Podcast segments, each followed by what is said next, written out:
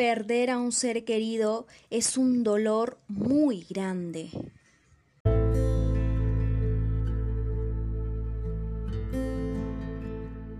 Y bueno, también decir que me afectó muchísimo su partida porque uno interna su, a su enfermo, su familiar, con la esperanza de que él mejore, de que él se salve.